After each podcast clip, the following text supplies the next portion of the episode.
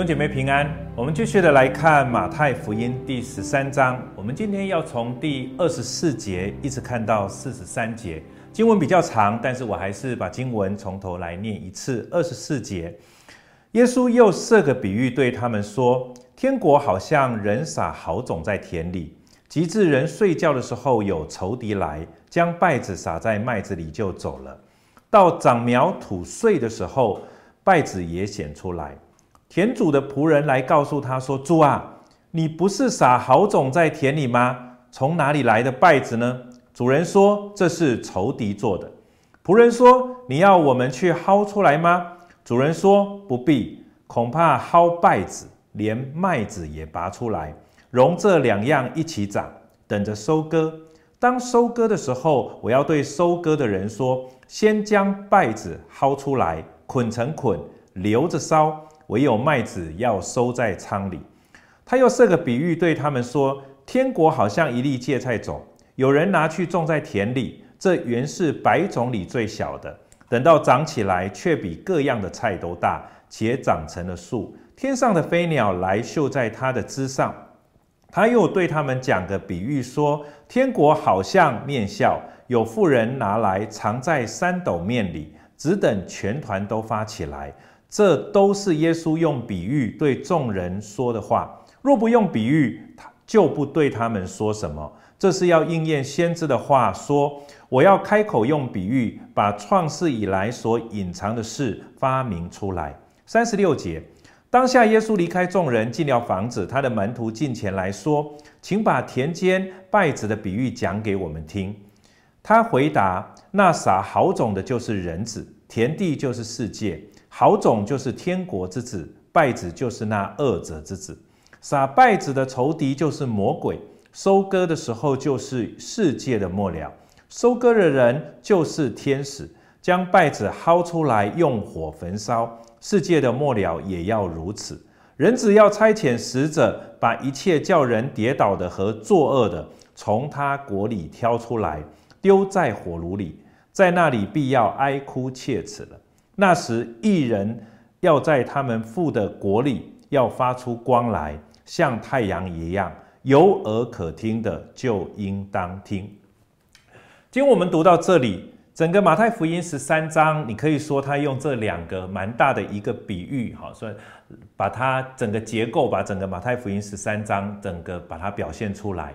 呃，从第一节一直到第二十三节，前面谈到的也是耶稣的一个很重要的比喻，叫做撒种的比喻。呃，我们刚刚来谈过，在这个比喻当中，我希望我们去思想一个，就是上帝对我们那挥霍的爱。上帝不吝惜他的种子，把一切那福音的种种子，不论。田地预备的如何，他总是向我们挥洒他的种子，期望呃，在我们这样子的一个新田里面，有机会可以来结实一百倍、六十倍、三十倍。那接下来继续的呢，耶稣也继续用设一个比喻，对当时候的这一些门徒来说话。他说：“天国好像人撒好种在田里。”也继续好像延续这样子的一个撒种的话题。我们今天就要从这一段经文当中来思想另外一个主题。叫做姑息的爱，诶，我们的神怎么会是姑息的爱？我们就要从这一段经文来思想。我先讲一个我生命当中的一个故事，在我待待当学生的时候，待国中、高中的时候，有一段时间我非常喜欢养鱼，哈，就是观赏用的一些的鱼类。那那个时候呢，因为大大部分的人可能他养的就是一些的孔雀鱼哈，或者是一些观赏用的呃的金鱼或者是鲤鱼哈。那个时候我就就突发奇想，我觉得我要我要养，我就应该要养一点高难度的。所以我就记得那个时候在水族馆里面，我就看到有一种鱼哈，它它就是特别漂亮，那种鱼叫做七彩皇冠哈。我就觉得哇，这种鱼特别漂亮。然后但是那个老板跟我讲说，哦，这种鱼不好养哦。他没有跟我讲，我可能还不会想要养。他一跟我讲，就说啊，这个鱼不好养，我就激起我那种想要把它养好的那种那种心态哈。然后我就买了一些这个鱼，这个鱼也很贵哦，跟其他的鱼比是非常贵。可这个鱼它有一个问题，就是它因为它的身体非常漂亮，所以它的是身体呢，其实也很容易会有一些的寄生虫在里面。有一些寄生虫在它的身体上的时候，就会有一些白点，很像霉点，就是就会不好看哈。那所以我就买了，就挑了最漂亮的回去。可是养了一阵子之后，我就发现那个鱼开始有一些的白点，然后我就去请教这个水族馆的这个老板，那该怎么做？他说：“哦，那这个很简单，就是呃点一点药在这个水里面，然后过了一段时间呢，然后这个这个白点就会慢慢的消失哈，然后消失之后，那这个就大概没有什么太大的问题。这个是很很常见的一个疾病，所以我就大约知道了一下它的用量哈，然后该怎么用，我就把这个药买回去。第一天我就点了这个。”这个就是药在那个水族箱里面哈，然后就是把它隔离起来，然后再把这个等于是药放在那个隔离的水箱里面，然后就看这个鱼也还好啊，它食欲也都还好，然后就这样哎，就点了之后呢，呃，我就觉得好像第一天点完了那个量之后，好像没有什么转变哦，就是我其实那个时候心蛮急的哦，就在就在想说，那我那我再给它多加一点哈。那看会怎么样哈？然后于是呢，我就我就再给它加一点的量哈。然后加完量了之后，再过了一天，好像也没有比较好，就想说，我是不是算错了哈？就想说，那没关系，我再给它再加一点量哈。于是我就这样一连加了三天哦。我不晓得原来那个那个功效，其实它会累积在那个那个那个那个水水池那个水缸里面的。所以于是当我这样用多的时候哈，结果那一缸本来我要除虫的哈，结果连鱼全部都死掉哈。那我要说什么呢？其实这个是我生命当中所发生的一个例子。可是当他把它放到这一段圣经的的时候，我想会帮助各位更容易的明白这一段经文所谈的一个话题。好，这段经文在谈什么呢？他谈天国好像人撒好种在田里，有人在睡觉的时候呢，有仇敌来将稗子撒在麦子里面。简单来讲，就是这个田里面长出来的。呃，当然这个。田里面我们要种麦子，对不对？我们撒下的是麦种，长起来的应该也是什么？也是麦子。可是偏偏长起来的时候呢，这当中有一种东西叫做稗子。哈，稗子跟麦子其实有一点点像，但是它也不是那么难分辨。好，那至于这个稗子。怎么长起来的？后面当然耶稣有做过说明。那可是在这个过程当中，蛮特别的一件事情哈，他他是在谈说，诶，主啊，你不是撒好种在田里，从哪里来的败子呢？哈，那主人就直接说这是仇敌做的。可是问题是接下来的这段对话，仆人说你要我们去把它薅出，薅的意思就是把它分别出来，哈，他有个薅起来，哈，就是把它啊、呃、把它拔出来。可是主人却做了一个回应，主人说不必。恐怕薅稗子，连麦子也拔出来。简单来讲，就是当你想要把稗子分别出来的时候，会伤到什么麦子？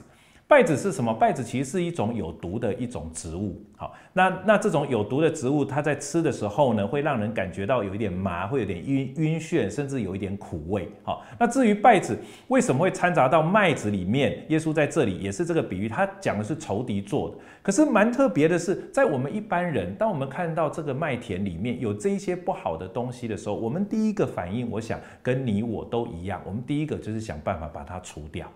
好，好像我看到那个七彩皇冠的身上有这些白白点的时候，我第一个想法就是要把这些寄生虫除掉，因为不好看。可是很特别的是，在这一罐的过程当中呢，耶稣却用了这个比喻，告诉我们一件很重要的事情。他是说什么样？不必先怎么样，容它一起成长，因为有可能你要处理稗子的过程当中，会伤了什么麦子。我想很多时候我们在面对生命当中，呃，对于一些呃一一些一个群体里面，或者有一些人他的罪、他的问题、他的软弱，有很多时候我们我觉得我们会很急的想要去处理它，好，很急的想要去把这一个人，把这样子的一个问题，很急的从我们生命当中把它除掉。可是我要讲的是，在这一段经文当中，神好像在表达一种他的爱。那种爱是我们不太能够接受，所以我用“姑息”这两个字，哈，有一点就是好像就是呃你不满意，你不接受，可是好像又不不得不，好像容许他在那里。我想这一段信息其实就是在谈这样子的一件事情，在这个时候不去处理那个拜子的问题，并不代表上帝永远不处理，上帝会处理拜子的问题。他说：“到了收割的那一天，好像到了世界的末了的时候，上帝一定会处理这一些有关于罪、有关于人的一些的呃罪性，或者有有一些犯罪的一些行为，上帝一定会处理。可是不见得在当下的那个时候，上帝直接要很快的处理这件事情。各位弟兄姐妹，很多时候，当我们想到这一点的时候，其实我们不太能够接受。我们对于生命当中有一些人，当他陷在罪里，或者有做了一些事情，或者是你的孩子有一些的情况，我要说是。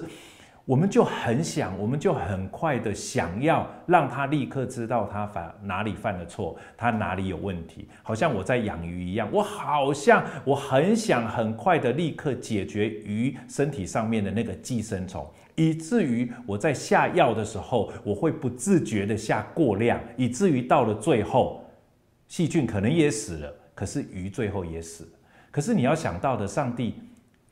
对我们的爱，上帝爱这些麦子，因为有一天上帝要收割这一些麦子，这是属于上帝的。可是，在收割之前，上帝没有那么快的要处理这些麦子的问题，因为恐怕我们在把这些稗子薅出来的时候，会伤到麦子。各位亲爱的弟兄姐妹，在这一段经文当中，不只只只是告诉你，很多时候。败子一定到了最后，一定会被审判，一定到最后一定会捆成捆，然后留在火里，一定会烧掉。这一段经文更是在提醒我们，生命当中的确我们会有一些的问题，或者是哪一些人他有一些的软弱。可是我要说，我们需要上帝给我们智慧，我们需要上帝给我们爱，知道该怎么样去处理。在这段经文当中，中间夹杂的有一段，呃，天国好像一粒芥芥菜种，那一开始小小的，后来怎么样，会长得很大哈，而且天甚至天上的飞鸟都会来坐在它的枝头上。他在强调一个天国，好像你一开始看起来很微小，而未来却是你不能否认，而甚至你都可以好像栖在这个呃天国这这这一棵树枝上。这在表达什么？这在表达一个。有一天，神的国一定会完完全全的来临，到你不可否认。即使他在一开始，在现在的日子，好像一颗芥菜种那么的小，可是各位弟兄姐妹，在这个过程当中，我们必须要明白一件事情：我们生命当中的一些的问题，在那一天，我相信上帝一定会处理的。可是，在这个过程当中，你一定要很清楚明白，很多时候有一些的人。有一些的问题，你要求上帝给你智慧。你需要在那里，不需要一定在这个时候一定要解决那个人的问题，或者在这个时候为了要解决那个罪，为了要解决那个人的问题，以至于伤了这个人，伤了他的灵魂，伤了他的生命。有很多时候，我想在这一段经文当中，他是很清楚的在表明这一点。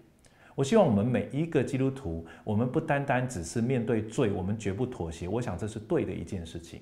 可是，在面对弟兄姐妹一些生命当中的问题的时候，我们需要从上帝那里给我们智慧，我们需要慢慢的引导他，慢慢的等待时机成熟的时候。再来帮助他，求神把生命当中的这一些问题、这一些罪恶除掉。我在这里要谈的不是要继续的容许罪在你的生命当中作王，我说的不是，我说的是当有一些人他的生命有一些罪存在的时候，你不一定要在这个时候立刻的好像下手，好像要除掉这个人。记得，上帝恨恶罪，可是上帝却爱罪人。可是，亲爱的弟兄姐妹，很多时候我们恨恶罪。可是我们因着那个犯罪的人的缘故，我们却也恨恶那个人。